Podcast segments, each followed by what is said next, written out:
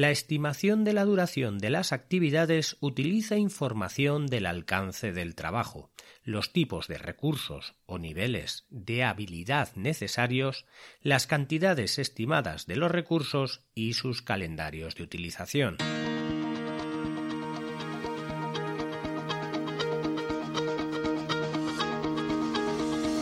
Hola, estás escuchando Proyecta, un podcast de Emilcar FM sobre dirección y gestión de proyectos, metodologías ágiles, lean, productividad y mucho más. Yo soy Abel Yécora y os voy a contar todo lo que tiene que ver con este mundo.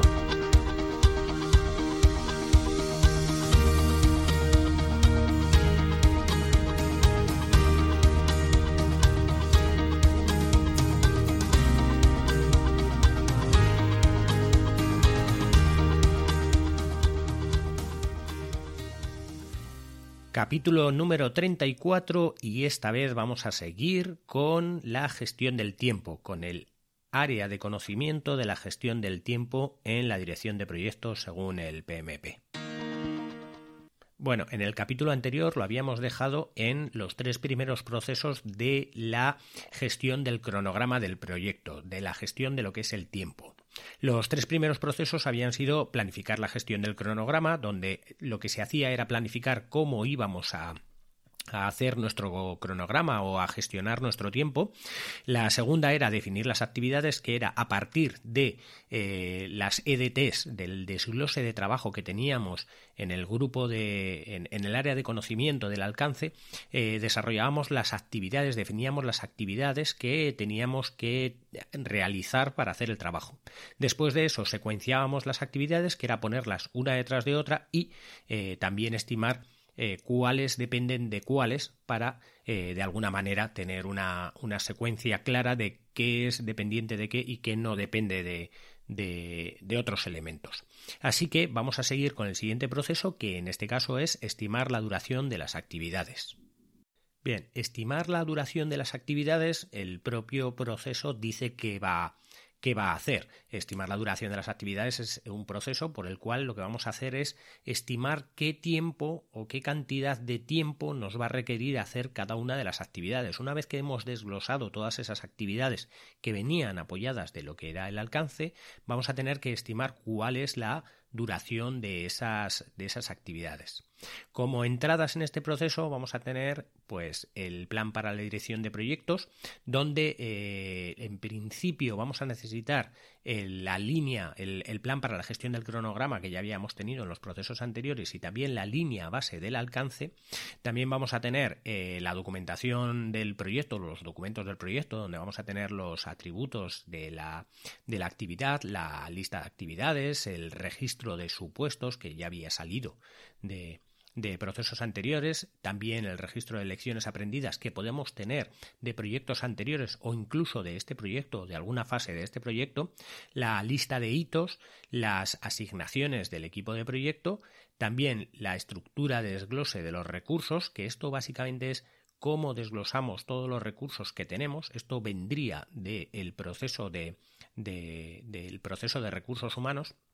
La, el calendario de los recursos, que va a ser eh, qué disponibilidad tenemos de esos recursos, los requisitos de los recursos que necesitamos para poder utilizar esos recursos y el registro de riesgos. Al igual que también lo que vamos a tener son los factores ambientales de la empresa como, como entrada y los activos de los procesos de la organización. Cuando nosotros vayamos a a estimar cuál es la duración de las actividades, siempre vamos a tener que tener en cuenta muchísimos factores. Entre ellos, como hemos visto, hay muchas entradas. ¿Por qué? Porque no siempre vamos a poder requerir de los recursos que, que necesitemos en el momento en el que nos necesitemos. Tendremos que atañarnos a, calendarios y esos recursos que nosotros necesitemos no siempre van a tener las habilidades que necesitamos que tengan, por lo que también nos vamos a encontrar con un tiempo, o sea, con un problema de que el tiempo de una actividad se puede ver alargado porque los recursos que disponemos en ese tiempo para para, para poder ejecutar esa actividad no son los óptimos para ejecutarla en el tiempo más,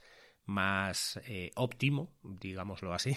que, que, podamos ejecutarlo. Además de eso, también tenemos que tener en cuenta otras cosas como la ley de los, de, los eh, rendimientos decrecientes, que, que básicamente cuando, cuando se empieza a trabajar siempre se da más para el trabajo, mientras que eh, según se va acabando el trabajo es más complicado que, que esos recursos trabajen eh, como, los primeros días. También eh, tener en cuenta el número de recursos eh, que podamos tener, porque muchas veces incrementar el,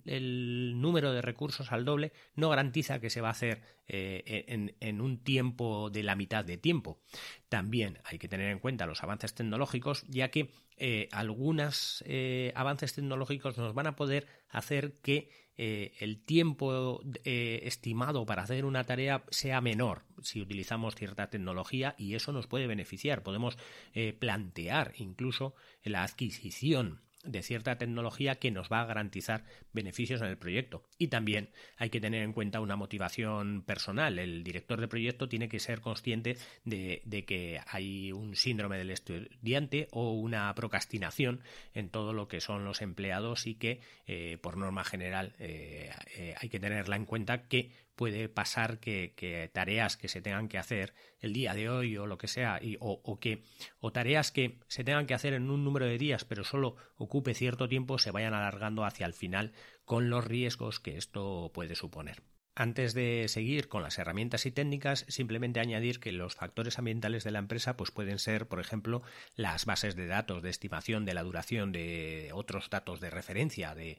algo que ya hayamos hecho parecido, las métricas de productividad que tengamos de los empleados o de las máquinas que vayamos a utilizar, información comercial publicada y también la, la ubicación de los miembros del equipo. No es lo mismo tenerlos cerca de donde tienen que ejecutar que lejos, que tendremos que contar los tiempos de traslado y todo lo demás. También como activos de los procesos de la organización podemos tener la información histórica relativa a la duración de ciertas actividades, así como los calendarios obviamente del proyecto, la política de estimación que tenga la empresa de cómo eh, estima el tiempo y también la metodología de programación y eh, el repositorio de lecciones aprendidas que podamos tener de proyectos anteriores como herramientas y técnicas de, estimar la duración de las actividades, obviamente vamos a tener como siempre el juicio de expertos, ya que eh, esta herramienta nos va, nos va a dotar de, esos expertos en lo que es estimar eh, la duración de las actividades para, para, nuestras actividades que ya tenemos. Aquellos que ya han trabajado en este tipo de cosas serán más ágiles para, para estimar las actividades. Estos expertos como habilidades deberían de tener el desarrollo y gestión del, y control del cronograma, así como experiencia en estimaciones y disciplina o conocimiento de las aplicaciones que se van a utilizar. Otra de las herramientas que tenemos es la estimación análoga. La estimación análoga no deja de ser más que em, el tener un proyecto al lado, otro proyecto muy parecido, por el cual vamos a utilizar para eh, estimar nuestro proyecto. Es decir, nosotros vamos a disponer de otras actividades muy parecidas, análogas a las que tenemos, un proyecto análogo al que tenemos y de esa manera vamos a poder estimar las actividades de una manera, o sea, de un, con una fiabilidad mucho más alta, ya que eh, nos fiamos de aquellas estimaciones que se han hecho en otro proyecto que ya se ha completado y que se ha comprobado que esas estimaciones eran buenas y si no eran buenas, que se han corregido. Así que eh, con aquellas, eh, digamos, con aquellos tiempos de proyectos análogos podremos tener mucha más fiabilidad a la hora de hacer nuestras propias estimaciones. También vamos a tener la estimación paramétrica. La estimación paramétrica básicamente es en las obras está muy bien definido, ya que eh, muchos de los de los que de los contratistas o de las empresas que hacen obras pueden presupuestar gracias a softwares que ya tienen eh, unas estimaciones paramétricas de tanto de tiempo como de costos. Así que eso nos va a beneficiar el tener una base de datos de una estimación paramétrica de, de, eso, de históricos, de cuánto le cuesta a una persona hacer el metro cuadrado de acera o cuánto le cuesta a una persona hacer el metro cuadrado de pared eh, lineal en ladrillo de seis agujeros con lo que sea. Esas especificaciones están muy, hay muchas bases de datos que eh, si utilizamos esas bases de datos vamos a poder beneficiar en que nosotros muchas veces vamos a poder estimar mucho más rápido y mucho más fiable a base de grandes eh, de, de empresas que han ido eh, cogiendo una gran base de datos, unos registros muy grandes de distintas obras para estimar cuál es la media y cuál es el, el costo, como el presupuesto, como la duración de, de, esas, de cada una de las actividades. Eso, eh, esas bases de datos muchas veces se pueden comprar y la mayoría de las veces pues, suelen salir muy rentables en el sentido de que eh, de que la fiabilidad que nos da la base de datos en la estimación de, de cómo se va a trabajar o de, o de cómo debería de costar hacer cada una de las cosas nos beneficia en ese sentido en que no tenemos por qué estimar y, luego fallar en, los tiempos que en los tiempos en los que tenemos que ejecutar realmente una vez que, ya hayamos planificado y que eso puede generar cambios, puede, puede atañar a que haya riesgos, a, a, generar costos añadidos. Si las estimaciones son buenas y utilizamos bases de datos muy fiables, siempre eso va a ser mucho mejor que tener que hacerlo nosotros con una estimación eh, eh, pues de lo que creemos. Además de esta estimación, luego tenemos otras estimaciones, como por ejemplo la conocida como estimación basada en tres valores. Esta estimación es una de las que el PMP suele meter siempre alguna pregunta en los exámenes y no es muy complicada. Eh, se basa en que eh, los expertos o, el, el, estimador o los estimadores van a poner a cada una de las actividades lo que se llama el tiempo más probable Luego el tiempo optimista, el tiempo más probable es el que creen que, va a suceder. El más optimista es si todo, todo va bien, eh, en cuánto tiempo se haría. Y luego el tiempo pesimista es si todo va mal, en cuánto tiempo se realizaría la tarea. Entonces lo que se hace es eh, sumar cada uno de los tiempos, el tiempo el tiempo más em, probable, el tiempo optimista y el tiempo pesimista y dividirlo entre tres. De esta manera lo que vamos a hacer es dar peso a cada una de ellas y si la estimación del optimista frente al pesimista es mucho más elevada, nos vamos a ir a menos tiempo del más probable.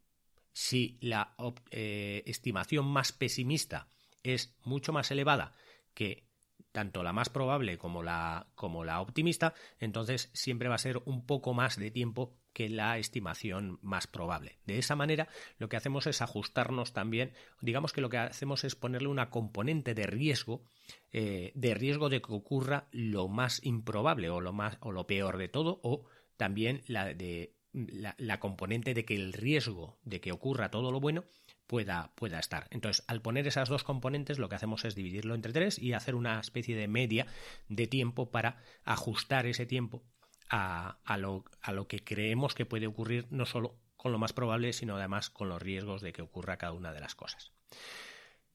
Luego tenemos la estimación ascendente, que la estimación ascendente es a partir de, bueno, simplemente es una vez que hemos estimado todas las actividades que tenemos eh, ya hechas, eh, como eso está justo por debajo de la EDT, es ir estimando hacia arriba. En la EDT íbamos eh, desglosando cada bloque de trabajo hacia abajo en, en pequeños trozos. Ahora la estimación ascendente lo que vamos a tener es pequeñas actividades que vamos a ir uniendo para estimar cómo, cuánto tiempo van a ocuparse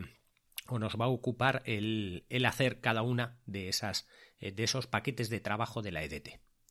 También tenemos el análisis de datos, donde el análisis de datos es simplemente pues, analizar alternativas que podamos tener en, en las eh, actividades. Si, si, una de las actividades la hemos estimado en un tiempo, pero tenemos otras alternativas para hacer otras cosas, pues eh, siempre viene bien el analizar que haya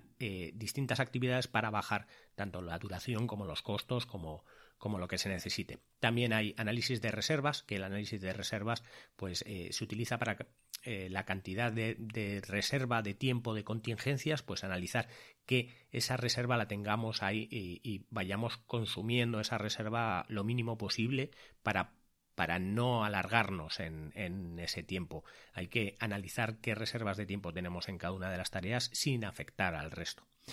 También vamos a tener como herramienta eh, y técnica la toma de decisiones. Eh, bueno, esto simplemente es que eh, hay que tomar decisiones sobre ciertas cosas eh, que puedan influir en el proyecto, sobre si hacemos esto de esta manera, si dedicamos este tipo de recursos, si compramos una base de datos de estimaciones para poder estimar distintas cosas, hay que tomar una serie de decisiones. También las reuniones que se pueda tener el equipo de trabajo con el, o el equipo de proyecto para eh, al final decidir o tomar decisiones o, ver cómo se estiman las, las actividades, pues también es una, una herramienta y técnica.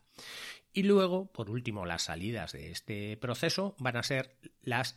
la estimación de la duración, que básicamente la estimación de la duración va a ser eh, em, em, la estimación final de la duración de todas las actividades en un rango que pueda tener eh, unos, unos, márgenes o lo que sea, pero en un principio habría que estimar lo, lo máximo, lo más acertadamente posible. No obstante, la duración de las actividades puede tener márgenes y se supone que un rango de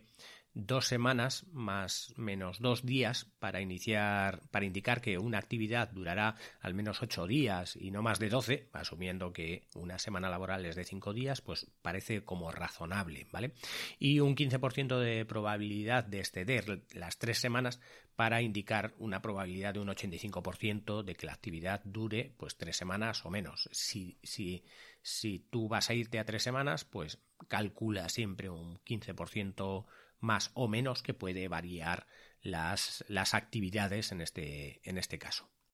Además de eso, vamos a tener también la base de las estimaciones, que básicamente es la documentación de las bases de las estimaciones, es decir, cómo hemos desarrollado las estimaciones, también la documentación de todos los supuestos realizados que hayamos tenido, la documentación de todas las restricciones conocidas que tengamos en ese momento,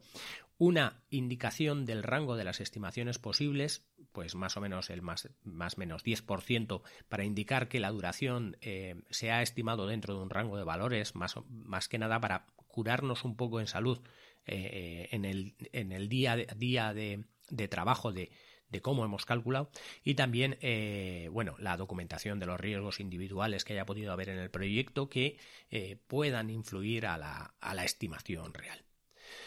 También vamos a tener las actualizaciones a los documentos del proyecto, obviamente todas las salidas de, finales de cada uno de los de las eh, de, los grupos de procesos en un área de conocimiento, vamos a tener unas salidas que van a ser una argumentación al proyecto, como pueden ser los atributos de las actividades, que es básicamente la estimación de la duración de las actividades producidas durante este proceso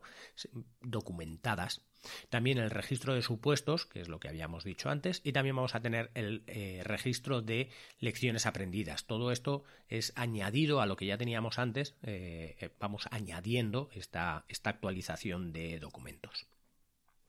El siguiente proceso, o gran proceso, es desarrollar el cronograma. Este va a ser el último proceso del grupo de procesos de planificación del área de conocimientos de desarrollar el cronograma. ¿Vale? Entonces, desarrollar el cronograma es simplemente una vez que ya tenemos la estimación, una vez que ya tenemos todo, todos los em, pues eso, los calendarios de los, de los recursos, todo lo que tenemos, ya eh, tenemos eh, la capacidad de desarrollar un cronograma, de desarrollar lo que normalmente conocemos como puede ser un Gantt o algún tipo de cronograma de cuándo se van a hacer cada una de las cosas. El desarrollo del cronograma pues tiene que ser según eh, la empresa nos haya dicho cómo lo tenemos que hacer o según lo hayamos planificado en el eh, primer proceso del área de conocimiento de gestión del cronograma. Entonces, como entradas vamos a tener el plan para la dirección de proyectos, donde en concreto vamos a utilizar el plan de la gestión del cronograma, el que habíamos hecho al principio para saber cómo vamos a hacer el cronograma, y las líneas base del alcance, donde tenemos la EDT y donde ahí vamos a poder definir cómo vamos a hacer el cronograma según eh, los entregables que vamos a hacer. También vamos a tener los documentos de proyecto, como vamos a tener, como por ejemplo, los atributos de las actividades que ya hemos descrito antes, la lista de las actividades y el registro de supuestos que ya hemos dicho antes también en, en una de las secciones. Además de eso, vamos a tener también las bases de las estimaciones, que es cómo hemos estimado, la estimación de la duración, que es lo que había salido también de uno de los procesos anteriores, las lecciones aprendidas que podamos tener de otros proyectos anteriores, así como de este proyecto, la lista de hitos que también teníamos desarrolladas en, un proceso anterior, el diagrama de red del cronograma del proyecto, que básicamente es el diagrama que hemos salido de secuenciar las actividades, la asignación del equipo del proyecto, que básicamente es cuando ya se ha asignado el equipo de proyecto, que dicen este equipo va a ser el tuyo, pues toda esa asignación de ese equipo de proyecto lo vamos a tener que necesitar para poder eh, decir cuándo y quién tiene que hacer cada una de las cosas. Eh, los calendarios de los recursos, que es el calendario en el que yo puedo o en el que el, jefe de proyecto, el director de proyecto va a poder usar cada uno de los recursos. También los requisitos de los recursos, que es lo que hemos dicho antes de qué se necesita para utilizar esos recursos y el registro de riesgos, obviamente, como entradas para poder hacer todo lo que es el cronograma.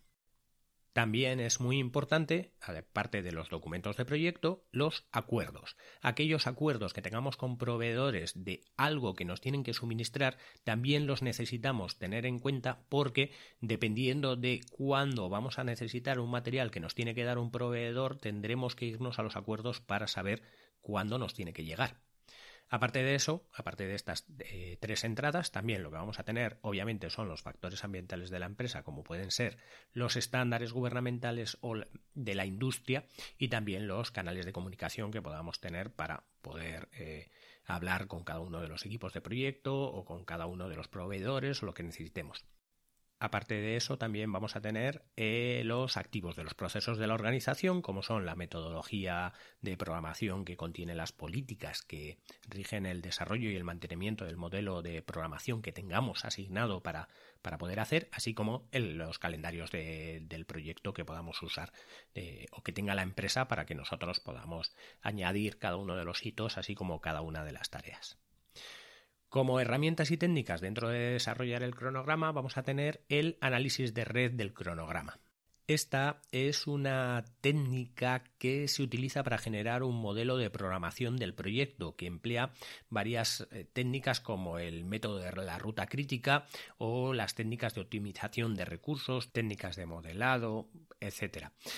El análisis de red del cronograma, eh, en realidad lo que hace es evaluar la necesidad de sumar reservas al cronograma para reducir las probabilidades de un retraso o revisar la red para determinar si la ruta crítica presenta actividades de alto riesgo que nos va a convenir más eh, ponerlas en, fuera de la ruta crítica o intentar paralelizarlas con otras que, que nos hagan tener algo más de holgura, básicamente es analizar todo lo que es el, cronograma, analizar todo lo que tenemos para intentar minimizar los riesgos o intentar que sea, que, sea fiable y que sea estable.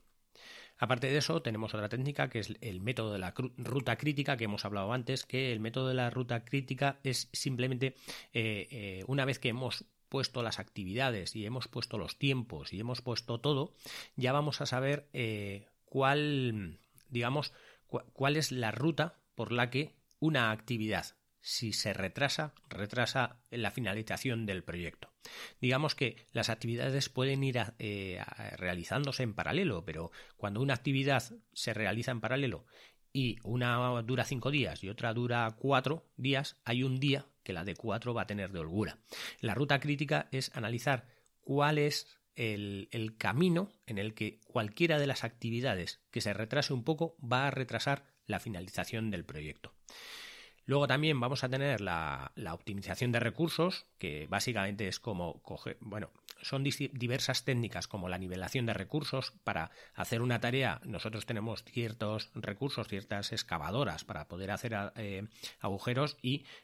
si tenemos dos excavadoras y, podemos hacerlas en paralelo, pues es básicamente nivelarlo. Pero si, por ejemplo, tenemos gente para, para hacer unas paredes y gente para hacer eh, cableados, pues igual los de los cableados que no tienen que hacer todavía cosas pueden ir ayudando a la gente que está haciendo paredes, diversas cosas que pueden ir eh, nivelándose para que eh, las para que eso las actividades que vayan en paralelo se puedan ejecutar, ya que hay muchas veces que muchas actividades pueden ir en paralelo y que esas actividades que van en paralelo no se pueden ejecutar porque no hay recursos suficientes para esas actividades. Que básicamente esto último es la estabilización de recursos, que es que, eh, poner las actividades de tal manera que nunca haya más actividades que, que los recursos que tenemos. Más herramientas y técnicas, pues son el análisis de datos, como por ejemplo analizar escenarios en qué pasaría si hacemos esto de esta manera, pues analizarlo para ver si, si eso nos va a hacer que el, que el, cronograma mejore o no mejore. También simulaciones, que es básicamente poner eh, o, bien poner a alguien a trabajar o, bien utilizar eh, simulación eh, informática con métodos de Monte Carlo que van asignando variables aleatorias para ver qué puede ocurrir o cómo puede mejorarse algunas de las de los tiempos de las actividades como por ejemplo ordenarlas también de otra manera para ver si así mejora. También, ¿qué más tenemos? Tenemos adelantos y retrasos. Los adelantos y retrasos básicamente es ver qué podemos adelantar eh, o añadir adelantando con esto de las holguras para así no, no afectar al trabajo de los recursos, no afectar a cargas muy altas, sino equilibrar un poco todo lo que tenemos y conseguir que el proyecto al final no, no se retrase. Otra herramienta es la de adelantos y retrasos, que básicamente es adelantar algunas tareas un poco eh, o retrasar algunas tareas un poco para garantizar que funcione bien. Y luego también hay otras técnicas un poco ya más arriesgadas, como pueden ser la compresión, la compresión del cronograma, que básicamente es eh, meter más eh, tareas de las que realmente se pueden hacer en un tiempo para ver si al final de, de, esa manera algo se puede adelantar. Y la ejecución rápida, que básicamente la ejecución rápida es hacer una tarea y nada más que termine esa tarea empezar otra de tal manera que si esa tarea se ha retrasado por algún motivo y no se termina en tiempo, da igual, se deja ahí y se ejecuta otra tarea eh, sin, sin, sin afectar a esa, o sea, sin que esa tarea se termine, dejando esa tarea para hacerla pues al final y dejar esas pequeñas cosas para el final de tal manera que no te retrasen todo el cronograma.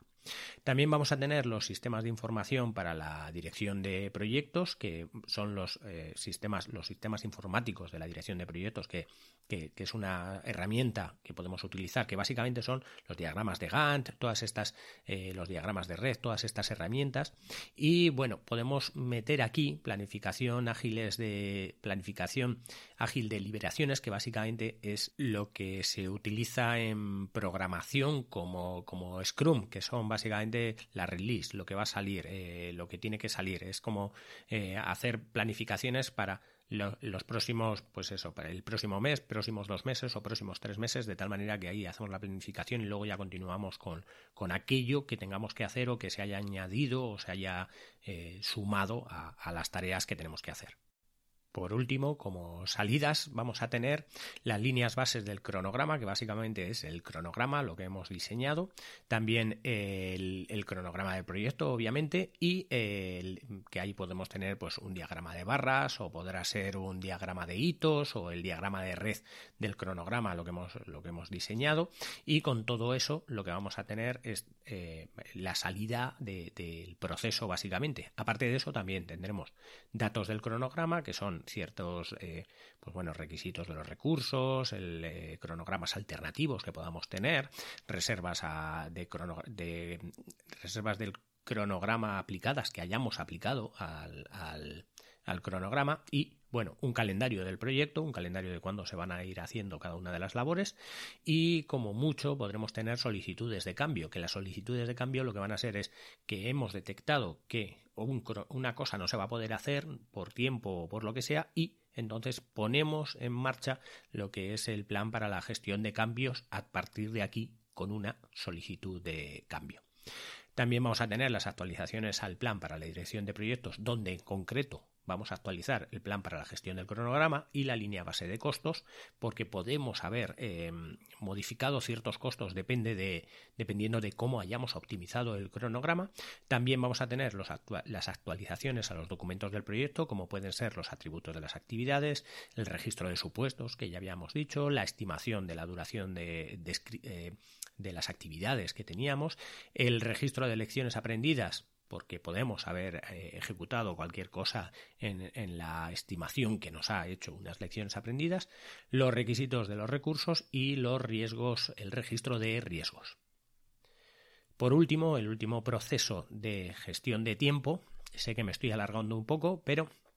os lo intento contar un poco más rápido, este ya no pertenece a planificación, sino que este ya es a monitoreo y control que básicamente es una de las tareas que tiene que realizar el director de proyectos, que es controlar el cronograma. Este sigue estando dentro del área del conocimiento de eh, gestión del cronograma, pero está eh, digamos, en el eh, grupo de procesos de monitoreo y control. Controlar el cronograma no deja de ser más que comprobar que lo que está en el cronograma es lo que se está ejecutando. Entonces, básicamente es comprobar que está así y si algo se está yendo, pues tomar las medidas que, que sean, que sean necesarias. Dentro de lo que es el controlar el cronograma, como entradas vamos a tener el plan para la dirección de proyectos, donde en concreto vamos a necesitar el plan de la gestión del cronograma, la línea base del cronograma, la línea base del alcance, la línea base de la medición del desempeño, de cómo están trabajando nuestros empleados y con todo eso, que básicamente son de los procesos anteriores, vamos a eh, necesitar también, aparte de eso, documentos del proyecto como pueden ser el registro de lecciones aprendidas que teníamos, el calendario del proyecto, el cronograma del proyecto, el calendario de los recursos. Obviamente el, calendario del cronograma y de los recursos lo necesitamos para poder controlar que realmente las cosas están funcionando y los datos del cronograma, obviamente, para, para eso, para poder controlarlo. También tendremos los datos de desempeño del trabajo, o sea, cómo se está ejecutando el trabajo, así como también los activos de los procesos de la organización que, eh, y de los eh, que, en concreto son las políticas y procedimientos y guías que tenga la empresa para poder ejecutar el monitoreo y control, así como las herramientas de control del cronograma y métodos de monitoreo que podamos tener eh, asignados ya en la empresa. Como herramientas y técnicas tenemos el análisis de datos, que el análisis de datos puede ser el análisis de valor ganado, que el análisis de valor ganado lo veremos en un capítulo aparte, pero básicamente es cómo va el proyecto con respecto a lo planificado, cómo va el trabajo con respecto a lo planificado. También la gráfica de trabajo pendiente de, iteración, eh, esto ya va mucho más asociado a lo que estábamos hablando de ágil.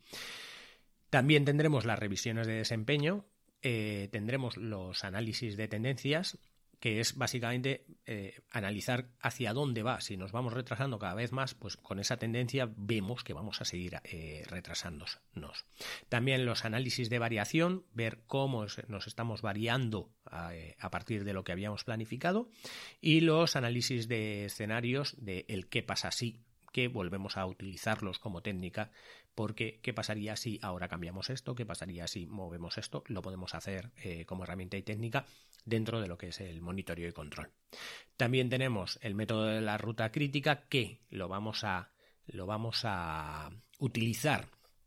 obviamente porque podemos eh, modificar la ruta crítica eh, según eh, estemos monitoreando nuestro proyecto o se nos vaya acortando o extendiendo el tiempo que estamos dedicando. También los sistemas de información para la dirección de proyectos, los, PMIs, vamos, los softwares de gestión y eh, la optimización de recursos, porque podemos optimizar ciertos recursos para poder eh, controlar o mejorar ese, ese, ese control que tenemos sobre, sobre el sobre cómo se va desarrollando el proyecto con respecto al cronograma. Podemos utilizar también los adelantos y retrasos, exactamente igual que lo que era la, en, la, planificación, la compresión del cronograma. Si vemos que nos estamos retrasando, podemos comprimir el cronograma de alguna de las maneras. Y luego, por último, como salidas, vamos a tener los informes de desempeño, ya que como hemos estado controlando, podemos sacar informes de desempeño de cómo ha ido el proyecto con respecto a, eh, a de cómo va el proyecto, perdón, con respecto a lo planificado. También tendremos los pronósticos de cronograma. Si se nos está cortando el cronograma porque vamos muy rápido, pues podremos pronosticar que en cierto tiempo habremos acabado antes de tiempo. También solicitudes de cambio. Si vemos que se nos está retrasando y hay alguna de las líneas base del proyecto que tenemos que modificar de alguna de las maneras, podremos ejecutar el plan para el control de cambios a través de una solicitud de cambio que salga obviamente, del proceso de monitoreo y control. Y también las actualizaciones al plan de la dirección de proyectos, donde podemos actualizar el plan de gestión del cronograma, si vemos que se nos está desviando, las líneas bases del cronograma, si vemos obviamente que se nos está desviando, la línea base de costos, si vemos que se nos está eh, eh, extendiendo el costo a partir de lo que podría ser tanto el valor ganado como lo que podamos eh, ver con, con, las distintas herramientas de monitoreo y la línea base de la medición del desempeño, básicamente de cómo se está trabajando en el proyecto. También lo que vamos a tener es actualizaciones a los, a los documentos del proyecto, donde vamos a tener el registro de supuestos, Vamos a poder actualizar la base de estimaciones, el registro de lecciones aprendidas, el cronograma del proyecto, obviamente, porque si se varía lo, tendremos que, modificar, los calendarios de los recursos también, eh, los registros de riesgos, si hemos detectado algún riesgo, y también los datos del, los datos del cronograma que podamos eh, haber modificado durante el proceso de monitoreo y control. Pues hasta aquí todo lo que tiene que ver con la gestión del tiempo según el PMI. Creo que es una de las áreas de conocimiento más interesantes, sobre todo porque está muy bien explicada, muy bien especificada, muy abierta, muy, muy bien concreta, de tal manera que si hacemos los pasos poco a poco, seguro, seguro, seguro que no nos vamos a olvidar de nada, seguro que vamos a poder estimar bien las actividades y seguro que nuestros proyectos, además, no se van a extender en tiempo y Además de eso, seguro que se hacen antes de tiempo porque vamos a estar continuamente monitoreando que cómo mejorar ese tiempo para que el proyecto vaya más rápido y se haga antes.